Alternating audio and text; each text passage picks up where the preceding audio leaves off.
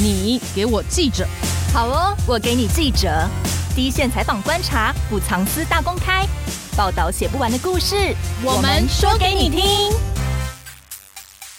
联合开趴，你给我记者，我是主持人李成宇。今天要给你的记者是联合报副总编辑林新辉。大家好，我是林新辉。还有联合报政治中心组长陈平。大家好，又见面了。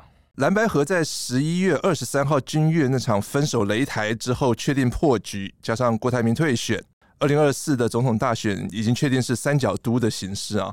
上个星期的几个最新民调都显示，原本的侯老三侯友宜搭档赵少康的侯康配支持率已经窜升到第二。像我们联合报做的民调，第一名是赖萧配的百分之三十一，侯康配百分之二十九，柯银配百分之二十一。几根民调蓝绿的差距大概都在三个百分点左右，这样的形势是像日本学者小笠原跟民进党人所说的，只是一时的效应吗？还是说蓝白分手之后，侯康配能够稳定保持在这种坐二望一的态势？侯康配在二十四号哈蓝白破局之后呢，他们正式成型啊，那当然很突然啊。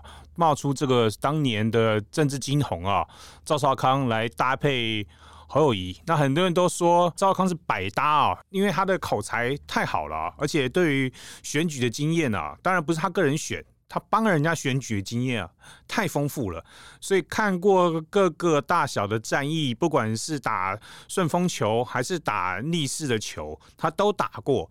但在这过去这一侯友宜被国民党提名之后呢，其实赵康自己也说，他私下是给了侯友宜相当多的建议啊，不管是选举的策略还是政见啊、政策政见，都提供相当多的意见。那也很多过去也都被侯友宜采纳了哈，所以。这样的组合一开始冒出来，尤其对很多蓝营的支持来说，赵少康这个名字啊，你稍微有点年龄的人听到都是炸开来，对蓝营这个炸开，哦，又回想起当年那个金童赵少康啊，能言善道啊，这跟民进党打仗从来不示弱的赵少康啊。所以当然，在这个名字冒出来之后呢，会有一定的效益啊。赵少康自己都说啊，这个戏剧张力啊是非常大的啊，他都预期到这样会有这样的发展。所以现在民调这个趋势，我们可以看到各方民调目前看起来。侯康佩是已经彻底摆脱了柯银佩啊，就是摆脱了柯文哲的这个袭扰啊，然后开始稳居第二了。而且多数的民调，侯康佩也已经开始冲击到赖萧佩的领先了，这个差距已经很多都在误差范围之内。不过呢，现在也有新的民调，这个也有一个网络媒体啊，他们发布的民调，经过了将近一个礼拜的沉淀之后呢。现在赖清德的民调达到百分之四十一了，侯康佩呢大概只有三十一啊，但是远远摆还是继续摆脱柯银配的袭扰啊。从这里可以看出来啊，第一个就是说，可能蜜月期啊迟早会过去了，侯康佩的蜜月期迟早这个激情啊慢慢还是会消退啊。二方面呢，也因为侯康被突然的崛起啊，现在已经刺激到了这个绿营的支持者。所以原本有一些可能不是这么愿意表态的绿营支持者，也慢慢被激发出来了，开始回流，也开始愿意在民调上面做一些表态了。要说呢，侯康啊，是不是能够真的翻盘呢？稳居第二啊，应该看起来是。很应该是没什么问题的，因为柯文哲，因为他到现在还陷在这个蓝白河的纷纷扰扰里面，他自己都走不出来，他自己还像个恐怖情人一样，不断的去扯那个国民党在这个双方谈判的过程中的枝枝节节啊，而且真真假假啊，说实在，大家也搞不清楚啊。当初柯文哲为什么急转直下反悔那个六项协议？某种程度也是看到了民调，很多白银的支持者对他跟蓝银这样搞不清楚，很不开心啊。没想到他现在还没看开啊，还是继续在纠缠蓝银啊。蓝营都已经走到天边了，他还在继续在原地打转。然后加上他的副手吴欣盈，过去本来就不是让大家所众所皆知的政治人物啊，然后也不是一个眼睛一亮的素人啊，加分效果基本上应该是看不到的。照这样走下去，侯友宜站稳第二，目前来看起来应该是没什么太大的问题了。只是能不能挑战第一啊，恐怕还要再观察。民调是不是已死？其实不用小笠原讲，哦，我也能讲，呃、哦，是不会是外来的和尚比较会念。听众如果还有记忆的话，有听我们前面几集，呃，我们的同事去做了一次全台的巡回回来的时候，其实就在这里就很大胆的讲，就是说最终的那个得票率啊，侯友谊不会是老三，嗯，他一定是老二。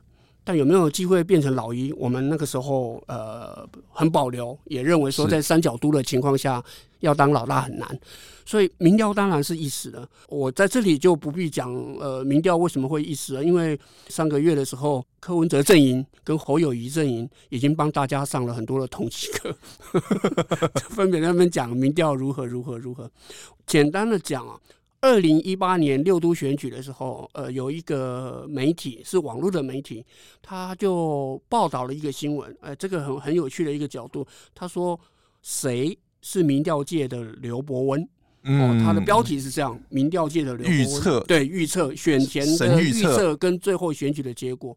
结果他很认真的，这几十家民调里面，发现有六家符合。那这六家里面呢，在三强正式呃成局之后，就是有三组人马之后，呃，公布又有有六家公布民调，嗯，那其中三家就是这个二零一八年啊被列为刘伯温的，一家是 TVBS，一家是中国时报的，另外一家就是联合报，嗯，这三家里面呢，又最接近那个选举得票结果了。就是联合报。我举个例子，比如说像那个预测那个卢修燕跟那个林佳龙的时候，这两家都是很接近啊，一趴两趴。联合报在那个时候就以超越十五趴的差距就预测卢秀燕，嗯，很大胆那时候对对对，不是大胆，我觉得联合报民调一向就很准了，他才是真正的刘伯温。那我是要讲的意思就是说，那个时候呃，柯文哲拿了很多家的民调。就在解释说，要相信数据，相信民调，因为他不仅赢侯友谊、侯老三，他还赢赖清德。这样弄这个东西，就是要来证明说，你没有侯科配，要科侯配才会稳赢。这样，但是呢，我们联合报民调在侯还是老三的时候，做过了两次的民调，其实侯友谊跟柯文哲一直都是在误差范围内。对，虽然侯友谊是老三。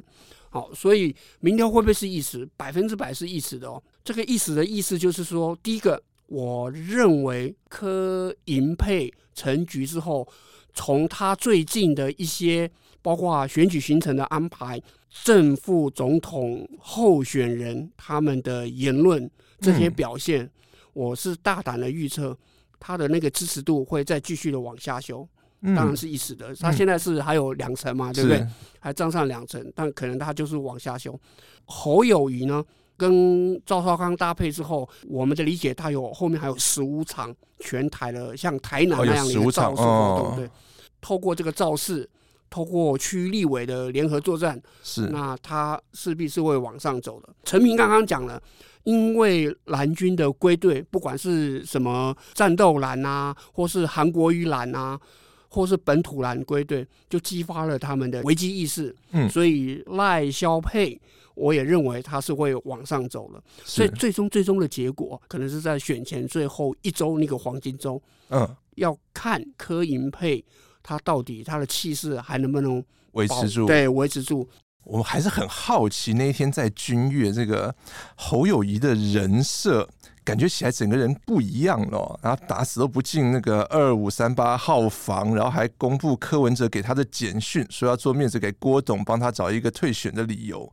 我觉得不只是郭台铭、柯文哲，这个我们旁边的吃瓜群众也都是看得很傻眼。所以侯友宜以前都在扮猪吃老虎吗？还是说他后面有什么高人在指点？我想说，呃，在这次蓝白分手之后啊，大概不管是侯友宜、赵少康还是朱立伦哈，其实他们已经多次的表达说，他们一直期待能有蓝白和这样子的结局啊，嗯、所以一直到最后一刻都不放弃，都希望能够柯文哲能够跟侯友宜坐下来好好谈啊，大家来谈出一个美丽的结果。但是当天的剧情呢？却是一早上，两方啊，为了要到马英九的办公室坐下来谈，还是柯文哲说他跟找郭台铭一起约这个侯友谊到第三地谈啊，就为了这个地点要在哪里谈呢、啊？双方就僵持了五个小时啊，一直谈不拢。那那天朱立伦在干嘛呢？那天朱立伦早上呢是陪着这个国民党的不分区啊去中选会登记，嗯，所以但是在这个过程中，双方包括朱立伦，不不管是侯还是柯郭还是朱，大家都不惯的透过媒体啊在喊话。就希望对方能够到自己设定的地点去谈啊，但我相信啊，他们虽然是公开喊话，但是幕僚间呢，就算本人之间没有相互的联系，幕僚间一定是不断的在透过他们的联系的方式啊，不管是赖啦、打电话啦，各种方式在做沟通。来了解对方的想法，真正的想法，不要只是在好像在媒体上在呛虾嘛。对，这种呛虾就是永远只是呛虾，永远没有办法达到一个共识嘛。我相信是有私下的联系的。那当然，猴跟猪之间也一定。保持着热线畅通啊，因为这场仗是他们两个人，他们两个人为了这个选举已经绑在一起啊，是政治生命共同体了，已经无法分割了啊，所以一定是更密切的联系。刚刚有提到说，是不是有高人指点？事后呢，因为侯友宜当天念在念这个柯文哲给的这个简讯的时候啊，也可以大家从那画面上可以看到，朱啊在旁边眼睛瞪大着看着简讯啊，一副就是生怕啊侯友宜有念错，少念。啊，所以很仔细的在旁边，你要说督军呢，或是什么都可以啊，但是也看到说啊，他还有提醒侯友谊啊，似乎是要他把。每一个名字啊，不要在那边你你你我他啊，把名字都要交代清楚。这个你我他到底是谁？谁是郭是柯还是侯，都要讲清楚，不要让外界误解。要把这个整个简讯的内容让外界很清楚的了解啊。他不时在旁边做出提醒啊。所以第二天的时候，当然就有开始媒体去问朱立伦啊，哎，你是不是这一招是不是你你教的，啊？当然。朱立伦是没有正面回应的，他是没有正面回应这样的提问啊，但他是说啊，因为已经在这过程中啊，侯友谊是受尽屈辱啊，甚至连马总统啊、前总统之称都受不速之客，对，都被形容成不速之客，然后甚至呢，郭办的发言人还非常不客气啊，这这个过程让真的让大家受尽屈辱了，所以他觉得必要要做一些回应了啊，所以大家认为说这个是不是朱立伦？教的招啊，但是我想说，真的一定是朱立伦吗？还是大家经过讨论的？我觉得可能是讨论的过程中，大家决定啊，没有办法再搞下去。我相信一定是经过各方的讨论啊，甚至侯友谊坐在马办的那几个小时当中，有没有向马总统请益，嗯、问问马英九的意见？我相信马英九他不可能坐那边坐了四五个小时，跟马英九两个面面相觑，对，也不讨论一下有可能的演变，有可能吗？毕竟马英九也在政坛上也纵横了几十年了，很多状况也处理过了，也有他的经验的。而且既然你选择马办，你也要尊重马英九嘛。嗯、所以我相信这个过程中是经过。这些国民党这些高层，不管是马、朱、侯啊，甚至其他的我们在台面上没看到的高层，大家经过一番缜密的思考之后，决定做了这样出手，甚至把后面可能的、可能要出现的效应、可能的走向都做了研判，甚至包括了副手要敦请赵少康出来，嗯，这个时候可能就已经做了最后的拍板了。今天这一场去去君越这一场。摆明就是要让大家知道郭科他们不为人知的那一面，甚至柯文哲在玩两面手法，根本我认为根本也不是去跟他谈什么，最后希望他能够回心转意了。因为对我们来说，这个屈辱已经是忍辱负重这么久了，也知道你柯文哲一直在玩两面手法，就像赵康讲的，如果真的侯科配了。因为柯文哲这个人就是一个很爱放话、不甘寂寞，然后你完全没办法预测他下一步要干嘛的人。如果你真的侯科配了，后面日子都不知道怎么过呢。所以可能我认为侯也看清了这一点，所以那天去就是摆明集合大家，经过讨论之后呢，决定就这样子吧，让大家看清柯文哲吧，从此分道扬镳。我补充一下，主持人就问说，到底有没有高人啊？高人是不是朱立伦？我就直接回答，就是朱立伦。为什么这么肯定？因为那个他在马办那个四五个小时的时候啊，马英九是他刚到的时候，呃，当然礼貌性的聊了一下，就是聊马英九最爱聊的九二共识，就是两岸这种东西。这样，就是这样之后，他就给他一个办公室，让侯阵营的人在那边，他们去沙盘推演，因为他已经发出邀请嘛，说来马办这样。可是大家还记得吗？柯文哲跟郭台铭又一直在那个信义豪宅区嘛，因为那边比较舒服，又有 view，很漂亮。我不知道，我没去过，我也没去过，九妹有去过。但是这五六个小时里面，其实就有跟朱立伦那边，呃，就是党中央那边有密切的联系，因为呃，侯友宜在很早就讲说，不是只有他跟呃马当见证人，他说当初的那个朱立伦也要来这样，嗯嗯，他们就有一些沙盘推演。回到为什么不能进入那个二五三八，那个也是朱立伦跟他讲，因为侯友谊这个人一旦进入那个房间了，就跟鸿门宴一样，出来房间的后面有一堆那个刀斧手，对对对对，那个两个人啊，后来我们掌握情绪，那两个人他说有录音对不对？嗯，那两个就是二比一，他就是要提柯侯配。然后郭台铭是没有要选了，他也不会要那个，然后他就是唐高跟见证人，嗯，然后顺便取代了马英九这样，然后他就会想要公布说，哎，你看哦，是侯友谊从头到尾都拒绝这个选项这样，嗯，所以他当然不能进去。啊，他当然不能进去这件事情也是朱立伦的意见，你一旦进去了就完了，如果你非要进去，那就是他也要进去，然后马英九也要进去，因为他要知道。第二个为什么要。念这个简讯，嗯，治其人之道，反其人之身。他一直在讲什么公开透明，对不对？侯友谊他的这样一字一字的念，那个一定是朱立伦阵营这边有保持。如果万一走到没有办法和的时候，必要时。就把这个念出来，他念出来的最大目的其实只有两点：第一，哎呀，你就是我们就是见一见，credit 给那个郭台铭郭董一个面子，对对对。然后第二，我们就可以谈呃，再进入谈什么呃，谁谁胜谁负了。这一贯就是柯文哲的一个手腕，所以我觉得这招虽然是破局了，但我觉得这招在谋略上他是聪明的，而且是对的。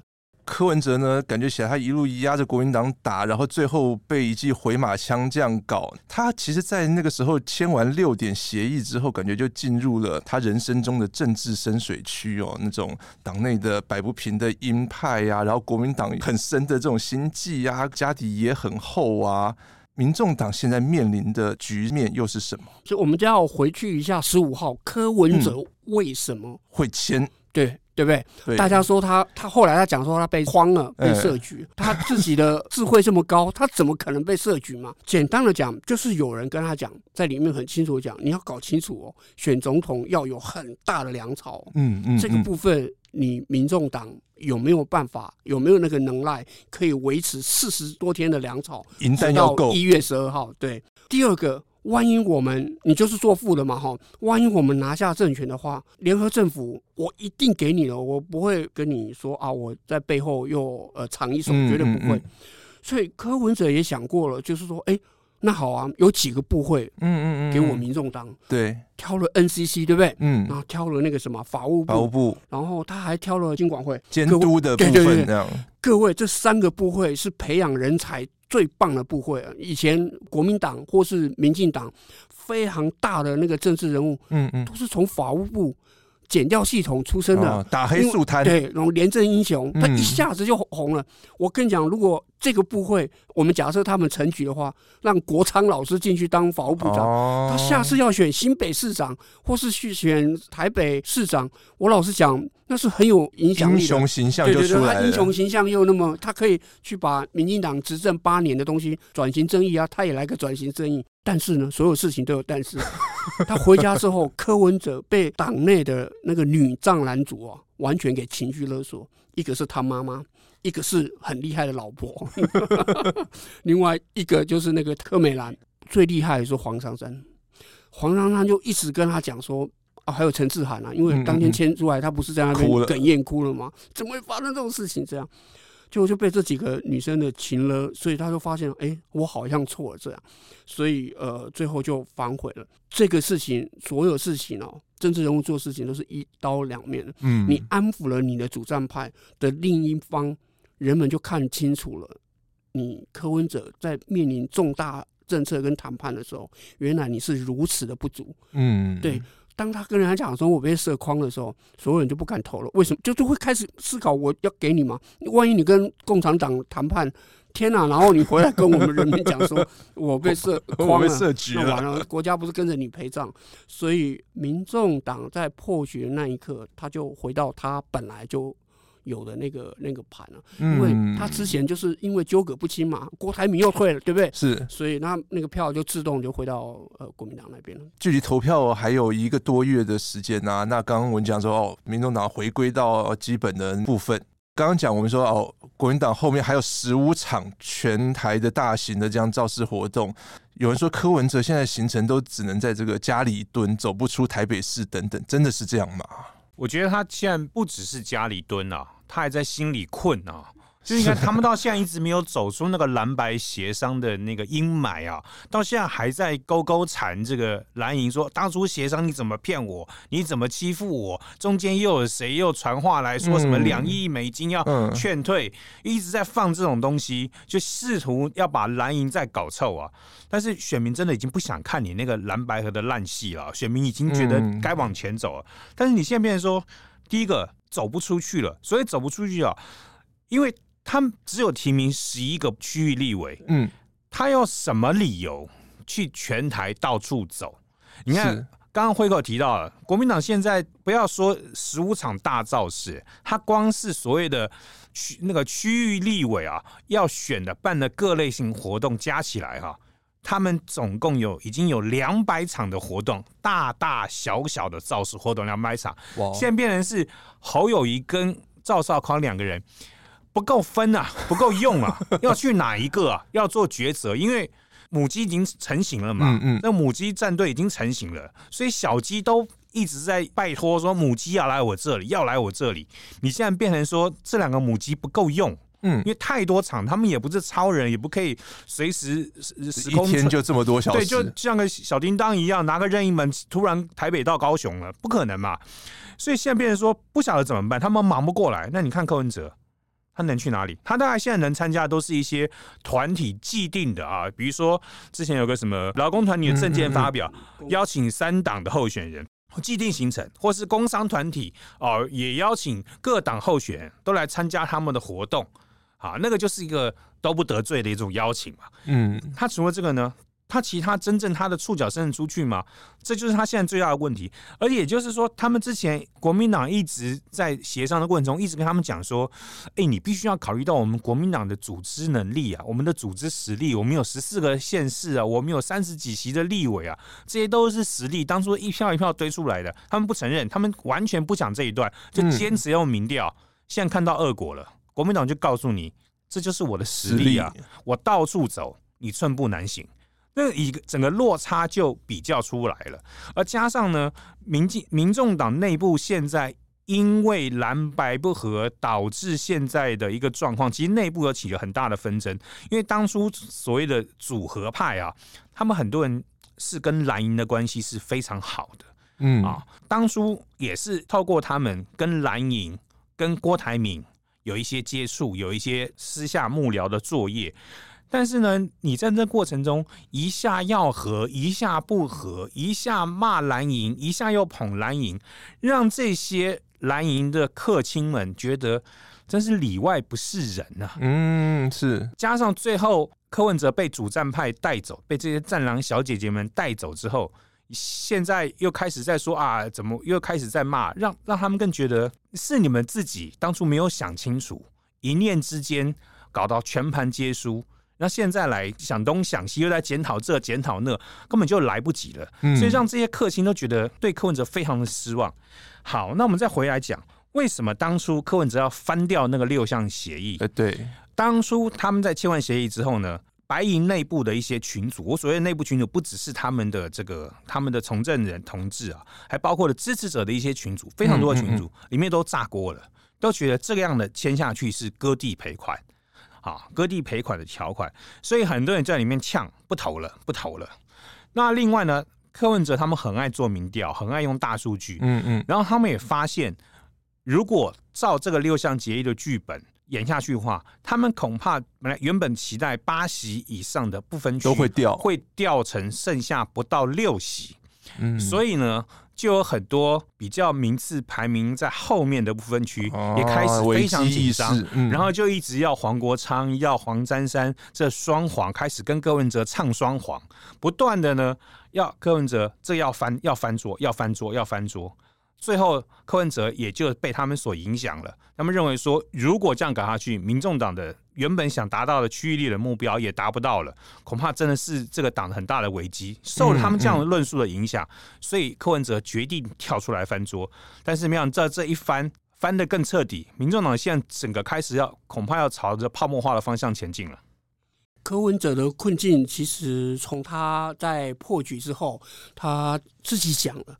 他说：“我最近在思考，就是传统蓝绿那个一个场子两万人的那个大型造势，是不是这么有需要啊？对，是不是有那么需要？然后我算了一下，这样算下来一场要一千五百万这样。哦，所以他就觉得说啊，现在是新时代、新社会，所以他就在认真思考，我不要办这样的一个造势。这样，我们的听众你要知道哦，像美国总统的选举啊，他其实虽然他幅员很大，嗯，但他。”从来没有一个人讲说我不要造势，他们可能是搭巴士。我记得我有看那个奥巴马选的时候的那个纪录片，他们租了很大很大很大的那个灰狗巴士，是就是在几个重要人口多的那个州这样跑行程。他也是有造势的活动，拿着牌子，嗯嗯，然后在那边。场子很重要，场子的重要，它呃，除了是测试你的动员能力之外，是啊，人就是有那种渲染力嘛，嗯啊、大家就会想要去，呃，哎，那那边有很热的场子，也去看一看到底那个局势怎么样。那从这里就可以发现说，他的困境其实柯文哲很清楚的，就是他办不了这样的一个大型造势的活动，是、啊、办不了，是因为他没有人。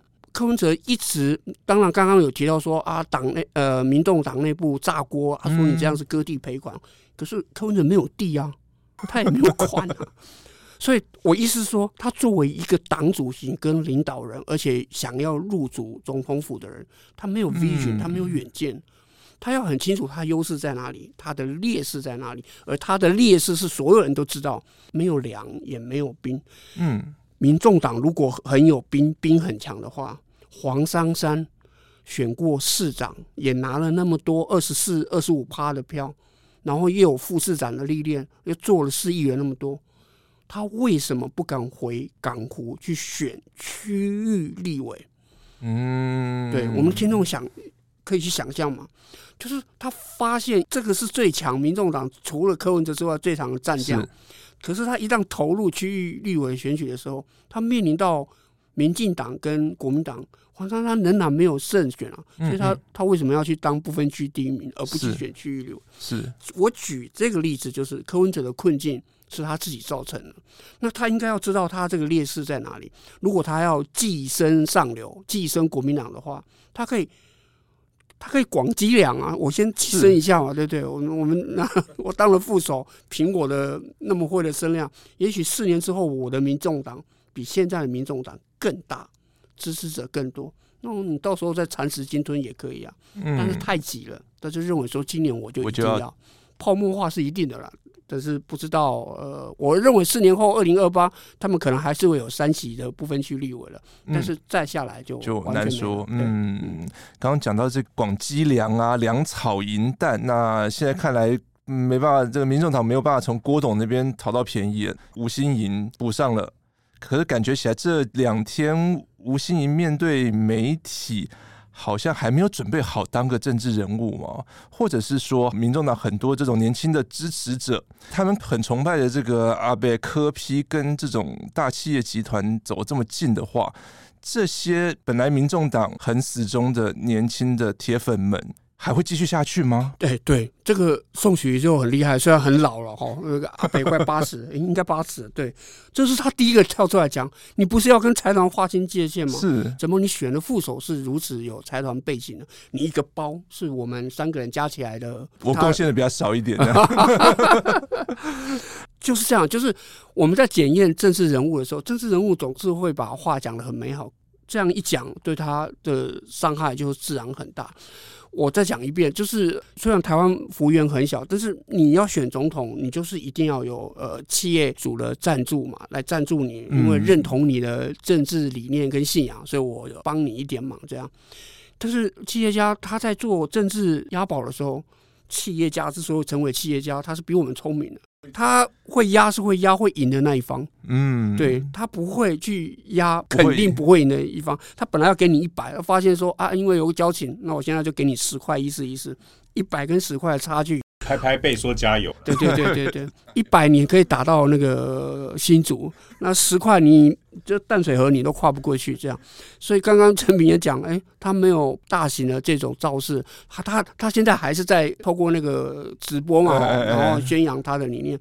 可是他又爱乱讲话，对不对？哦，又讲了说，呃呃，有谁开两亿美金？嗯，没有投票权人都知道，我如果有两亿美金，我选什么总统啊？六十亿，我可以在哪里买一个小岛了？我还选什么总统？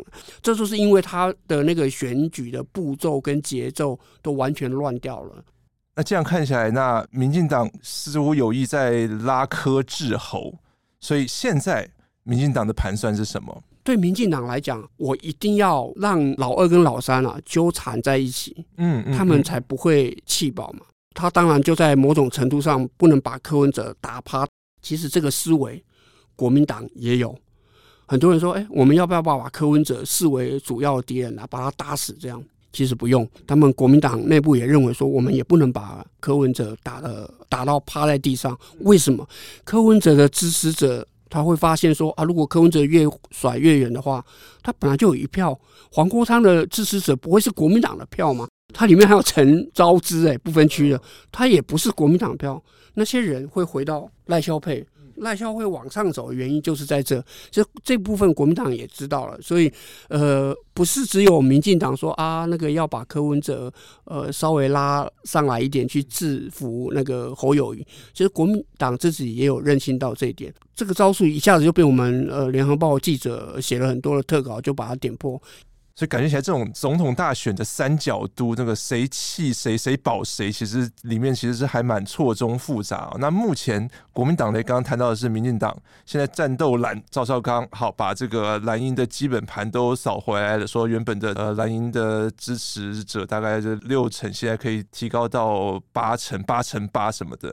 但是能够把所谓的中间选民拉进来吗？我们现在从民调上看到哈。你看，现在各家民调，侯康佩大概最多就是三成出头，嗯，差一点到两成多。但柯文哲大概还是可以维持在一成五到两成之间的这样子的一个数字，哈。是，这代表什么？侯康佩如果是维持在三成这个上下游移的话，就代表是最多就只有蓝营基本盘了。嗯嗯，我们看不到中间选民。看不到所谓的弃白保蓝，是他们完全没有产生这样的效应，他只是可能只是把过去这半年来堵蓝的蓝营选民那种 keep 不普不愿意表在民调上做表态的蓝营选民找回来了。好，我表态了，侯康贝感觉有点谱了，我愿意愿意挺了。看起来民调现在就是这样的一个发展了，所以这件就是侯康被现在的困境啊。赵少康，我们之前联合报在专访他的时候，他也讲了，他他也坦言啊，现在这个在这个戏剧张力之后的有一些民调上展现出来的高潮啊，他也知道后面啊还要再有更多的高潮，这恐怕是最难的部分。嗯，为什么呢？因为如果说不管是侯跟康。这赵少康真的是能够这样的吸引中间选民，尤其是侯友谊这个主帅。那过去这些人为什么不支持？过去这些中间选民为什么不表态？可见的就是说，他还没有一个品牌形象到让中间选民觉得说，嗯，你果然是比其他组候选人。要有优势，要表现更好的一个人选啊！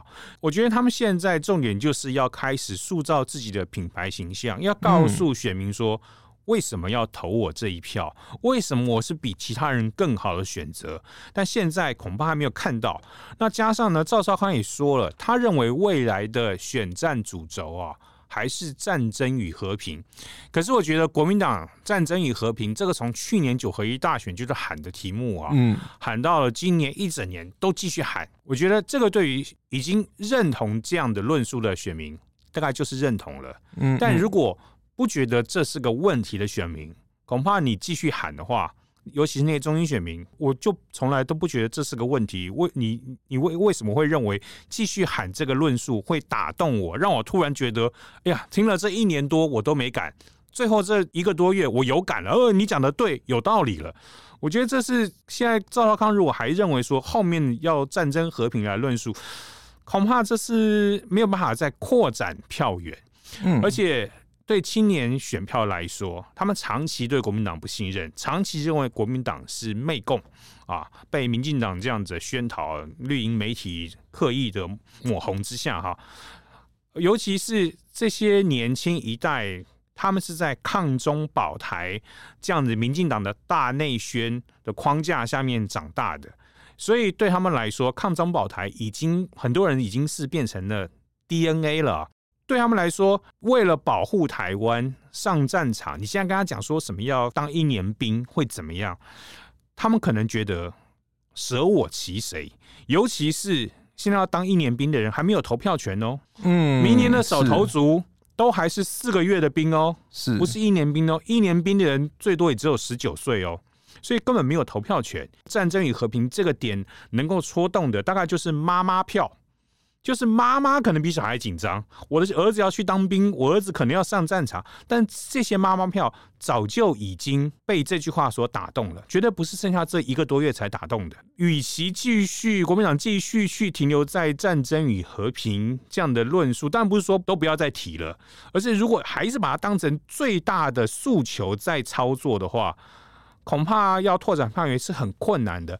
他们现在是不是应该考虑拿出比民进党更好的政策来说服，端出更好的牛肉，甚至是揭弊，把民进党这七年多来新潮流啦、各个分赃的恶行恶状啊，通通拿出来端给选民看。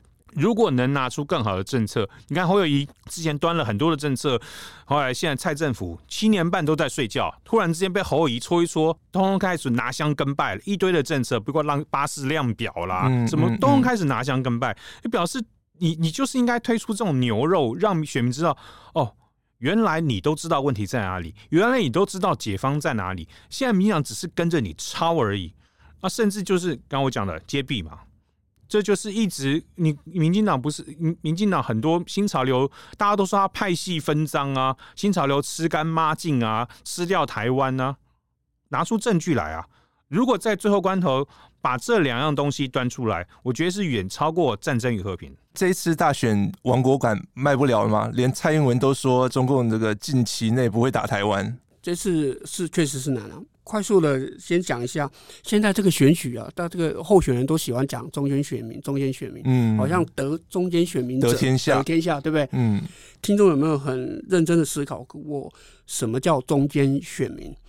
这个事情其实我已经想了二十年了，因为我到底是不是中间选民？是不是？对，像主持人说他很他是年轻族群，但他不是科粉。你看看，我们假设国民党要办十五场造势，嗯，我们就讲他每一场都有三万人，嗯，乘以三也才四十五万，就是说。他会这种狂热到某一个政党的一个场子，这样哇，天气很热，或是外面天气很冷，或是下雨，我也要去现场。嗯嗯，充其量也才五十万，可是韩国瑜拿了五百多万票。我的意思是说，中间选民在哪里？中间选民就是不是那些狂热分子，但是中间选民是在客厅，嗯，在学校社团的呃一个小房间里面。或者是他可能是在公司里面正在喝咖啡聊天的几个人，他是不会去追逐候选人，但是他关心政治，他会透过这段时间去比较台面上的三个产品，再来决定一我要不要去投票，二三个都很烂，都是烂苹果，我都不投，他就会继续想。然后如果我去投票的话，这三个我要去投谁？所以他不一定是年轻人。五十岁、六十岁的人，也可以是中间选民，因为他他有自己的独立判断，他不是党籍嘛，他不是科粉或是蓝粉或是什么绿粉，他不是这种人。所以今年的这场选举，国民党想要打成战争跟和平，他试图想要从这里面去论述说，我的战争与和平，呃，其实不是那么的严肃，而只是它会回归影响到我们每一个人的生活面。比如说，你的小孩子要不要呃带钢盔去上战场？比如说，我们的经济发展会不会因为两岸的影响而受到影响，对不对？或者说，两岸的交流会不会更困难？他是在试图弄这个，然后呃，赖清德已经讲了，他说明年的选举是民主与独裁的一种选择。他认为侯康佩或是那个什么柯文哲，他们想要重启 ECFA 的那个嘛，哈，他们认为他们是独裁，因为他们跟中国靠太拢，他才是民主。这种的口号真的已经经过了二十年的洗刷，我认为选民已经听得很不耐了。所以呃，刚刚讲到，大家都说他要争取中间选民，其实这个中间选民哦，比各位候选人、三位候选人他们还要冷静跟清楚，他自己内心有一套的一个标准。最后还是想要聊一下立委的战况，感觉起来蓝白和破局之后，蓝白的小鸡们。应该都各有盘算哦，跟之前有一些微妙的变化。那如果选后真的三党不过半，民众党感觉起来要好，它是一个关键的第三势力，会跟国民党结盟，然后选正副院长吗？还是说，哎，有可能跟可能会执政的民进党合作，然后可能交换几个内阁的首长啊，然后培养民众党之后的声势？我觉得主持人已经点到了问题所在啊。现在当然当然都说蓝白和谈判的过程当中，大家就说啊，联合政府组成联合政府下架民进党，柯文哲也这样讲哈。当然讲的一副好像就是未来蓝白在国会里面可以充分的合作哈。嗯。但是刚刚主持人也点到了，有没有可能跟民进党合作？是，当然有可能。我先反问一个问题啊，过去柯文哲说他是墨绿的，嗯嗯，墨绿的。后来呢，他当然台北市长为了办四大运，两岸一家亲，他可以讲出两岸一家亲。过去呢，柯文哲是陈水扁的医师，拥抱陈水扁，但是他出来从政之后，又开始一天到晚打贪腐挂在嘴边，他怎么不讨论一下陈水扁的海角七亿呢？他现在跟蓝蓝白在谈这个政党协商的时候，又可以轻易的撕毁所有的承诺，这个人没有政治诚信的，这个人现在跟你讲的。等他到时候有其他的利益的时候，当他对他更有利的条件的时候，他是会撕毁现在所有的承诺的。所以，刚主持人就已经提到了，如果明年选举的结果仍然是民进党执政，民进党跟柯文哲说：“你想联合政府吗？好啊，那我就分几个部会给你啊，嗯，让你决定啊。那你在国会。”当然就要支持我啊，嗯，不然以后你的部长，你听你支持的部长到立院，难道你的白银的立委要 K 他吗？要联手国民党 K 他吗？联手国民党背个他的预算吗？柯文哲就是一个非常识时务的人，但是也很投机，所以现在讲的美好的联合政府的想象，关键就在于明年的总统大选是谁执政，嗯，嗯，如果。国民党侯康沛能够下架民进党，我相信啊，柯文哲会想尽办法的提醒国民党说，在立法院我们要合作啊，要合作啊，要合作啊，但是能够给我什么？我觉得这就是问题最大的症结。我也赞同，虽然侯康沛这边的人都说啊，我们既然正副总统不能合作，但我们要和和气的和。嗯、台中市的那个蔡碧如，蔡碧如，对，他要找那个燕子妈妈当他的竞选总部主委，但是哦。我还是要讲这个政治要回到人性呢、啊。各位能想象吗？黄国昌跟陈昭之在明年的立法院，他会跟国民党站在一起，为某一个重大的议案站在一起吗？这个画面你能想象吗？我认为不会发生的。如果民众党要壮大，他要长胖嘛，对不对？嗯、那如果是继续是赖萧片执政的话，然后民进党的立院席次，他又没有办法单独过半的话，白的会有很大的机会会去跟绿的合作。嗯，哦，所以他不一定会跟国民党哦，就当什么朝小野大那样的一个立委，因为黄国昌跟陈昭之就不赞成跟国民党站在一起嘛。嗯，但是如果是国民党执政的话，那当然了，刚刚那个陈平也讲，然后那个侯友宜也好，赵少康也好，也说啊，如果我们下架民进党的话，呃，我们仍然还是可以合作啊。你有优秀人才，我们还可以再用。这样，民调现在出来了，我觉得那个。国民党的区域立委跟那个政党的支持度，嗯，他现在是都是串第一嘛，是，但是距离一百一十三席要五十七席过半是有困难的，嗯，那要取决于哪里？就是国民党的不分区会不会超级好？就像当年民进党不是有一次拿了十七席还是十六席嘛，对不对？然后把民众党的不分区的那个席次压到呃，他上届还有五席嘛，嗯，压到七席或八席。那这样的话，就可以一拼他自己，看看能不能呃把自己呃的国会席次极大化。这样，所以我觉得明年的政局，蓝白在上层没有合作确定之后，我也不认为蓝白在立法院一定会合作这样的空间，我会打个问号。那如果是这样的话，民进党还是最后的赢家，他又拿到政权，然后又找了白组稳定的国会多数。随着蓝白合破局，二零二四大选的节奏进入另一阶段。最新战况分析，请持续锁定联合报数位版。谢谢新辉副总、陈明组长，谢谢大家。更多精彩的报道，请搜寻 VIP 大 U 点 com 联合报数位版，邀请您订阅支持。